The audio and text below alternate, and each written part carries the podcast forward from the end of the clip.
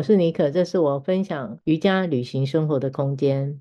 我是黛比，喜欢教瑜伽、练瑜伽、分享舒适生活。欢迎你跟着我们一起打开瑜伽宝盒。今天的主题，我们想要聊相遇的美好，这是一个我非常喜欢的主题哦，因为我喜欢在相遇的过程中去感受那种不预设立场的可能性，还有一些不预期的火花。是那一种你根本没有办法去察觉，或者是用你思考的惯性去可以推敲出来接下来要发生什么事的。在这种情况下的相遇，我觉得特别的有趣，非常的有意思。这个主题选的真好，正好我来到异地，都是陌生，都是新朋友的环境，就会出现各种你所提到不期而遇的遇见。那当然很多是台湾朋友。也很多是欧美国家的资深练习者老师，时常是眼神能量场感觉对上了，就好想跟这个人说说话，跟他交朋友这样的熟悉感。因为有这样的机会不容易，你这一次去了两个月，刚好有很多的机会，就是完全不认识，一种陌生感。不过那第一眼互相就可以感觉到很亲切，有一种熟悉，好像很可以聊得来。马上热度就蹭到一百度以上，有没有？快速加温，熟悉度突然上升爆棚，当下的那种互动我很喜欢。对，他乡遇故的感觉真的很棒啊！此行许多在台北练习只有一面之缘、点头之交的朋友，因为这两个月密集的相处，就如同你所形容的，没有聊天不知道。但一聊起来，就发现有好多共同的惊喜。比方说啊，我们其实练习完吃的方面，啊，我们就会聊起吃什么东西，身体的感受度会有所不同。常常去同一条餐厅的路上，都会见到同样的朋友，自然而然的聊开，也开始会分享一些身体的感受。比方说，像吃些什么，身体会觉得练习好轻松啊。那吃了哪些会觉得身体很沉重？一起享受起探索美食的乐趣。对啊，因为你们都吃素嘛，印度的食物应该也是相当的丰富啊。对，就是素食的爱好者的天堂。除了吃的以外，我对于自然之物的喜欢，一直以来我都很喜欢老树，它给我一种很沉稳、很安全的感受。非常巧的，此行也碰上了爱树的友人，于是我们就来了几次说走就走，在 m y s o 这个瑜伽城市的探树小旅行，没想到是意想不到的好玩。那离别之前，他因为非常喜欢写毛笔字，特别有带了文房四宝，在练习之余来练字，所以他顺道送了我四个字的题字，就是“知福幸福”的草书。作为我们 Mysore 旅行的纪念礼物，因为字实在太美了，我是看得又惊又喜。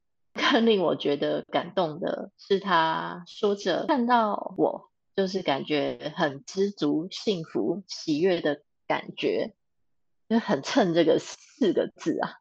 哦，那你就得好好的收藏起来，当传家宝好了。非常的珍贵，也特别的有意思啊！那还有什么呢？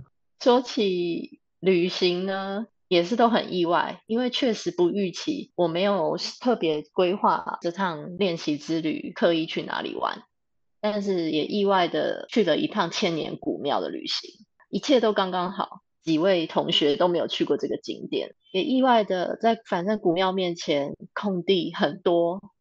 我们就有了一起在那边瑜伽练习的美好回忆。除了这些啊，还有一些跟希腊同学、意大利同学，还有瑞士同学，都已经是瑜伽教学者的同伴，在教室外喝着椰子水，聊着练习体验、身体感觉，同时也给了我教学上满满的鼓励。啊，我深刻的感受就是，你提到相遇的美好，它是确实存在于每个当下。听起来真的很有趣哦。我也说说我的好了。我们今天就刚好有出国的体验，出国的相遇。这次我前往日本滑雪，这是我一个人的旅行。我常一个人去旅行，那这一趟跟滑雪旅行社的我们集合地点是约在日本的成田机场。那因为大家搭乘的飞机航班出发点都不一样，所以我们也不知道说团里面会有什么样的人。那我搭乘的是华航，我就提早了两个多小时抵达。那因为滑雪嘛，是天气很冷，所以我行李也不算小。那我也不想拖着这么大行李去闲逛，所以我就在集合点的附近晃一晃，就想说，那不如就坐下来休息一下。我就看到几位大叔啊，看起来很 pro，也是大大的行李，那甚至还有雪具，他们自己带了雪具，大家眼睛就对上了。我就问了一下，是不是他们也是这个滑雪团体在等？他们就说是啊。他没想到我们几个啊，很快就聊开了。从此之后啊，我们这七天哦的旅程，我们一直都黏得紧紧的。啊，说也很奇妙，我们这几个巧遇的人刚好就是就是退休人士哦，我们的年龄想法都非常的接近，越聊感觉越投契。我们从第一天连到了最后一天，我们这一团有自由滑行者，也有一些是请教练带滑的。我们这浩浩荡荡有三十几个人，那。陆续啊，就看到我们这样每天笑嘻嘻、笑开怀，就好多人会问我啊，我们是好朋友一起出来玩吗？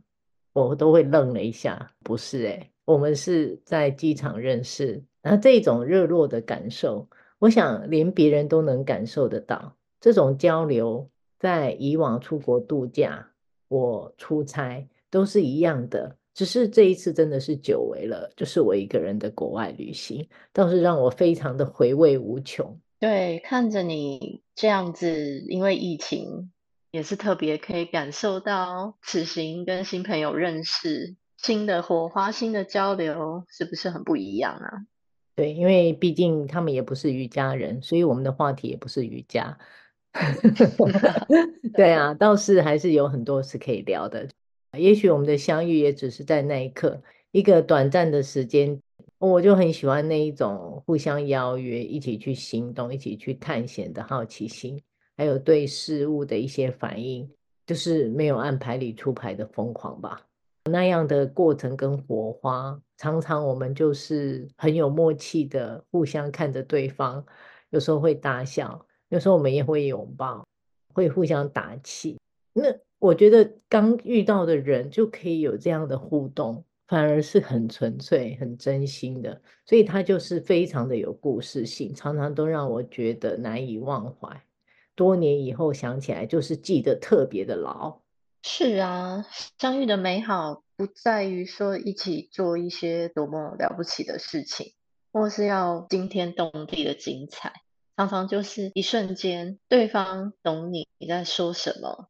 你也可以立即理解对方的热情，这样就足够了。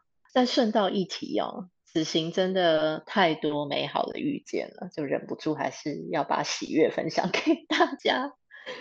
还正好碰上了 Kino 老师，那我也正好带着他二零二二年写的书，是一本关于爱为主题的书，于是我就都有把买的书带在身上。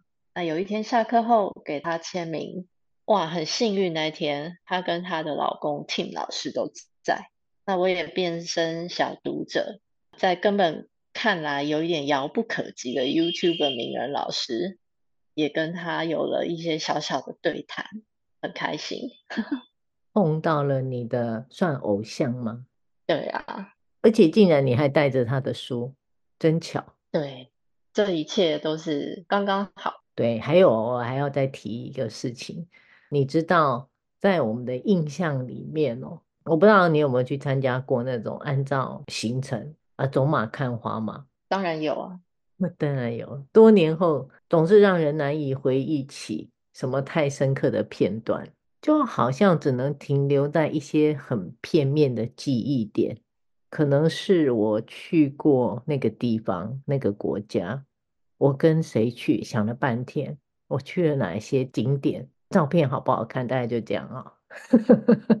那到底发生了什么事情？好像很难想得起来。不过，如果是按照我们两个刚刚分享的，这样的旅程，有点像是自己给了一张空白的页面，没有任何的情节。慢慢的，主角会走进来，我们就会开始一起编写出了一连串的故事。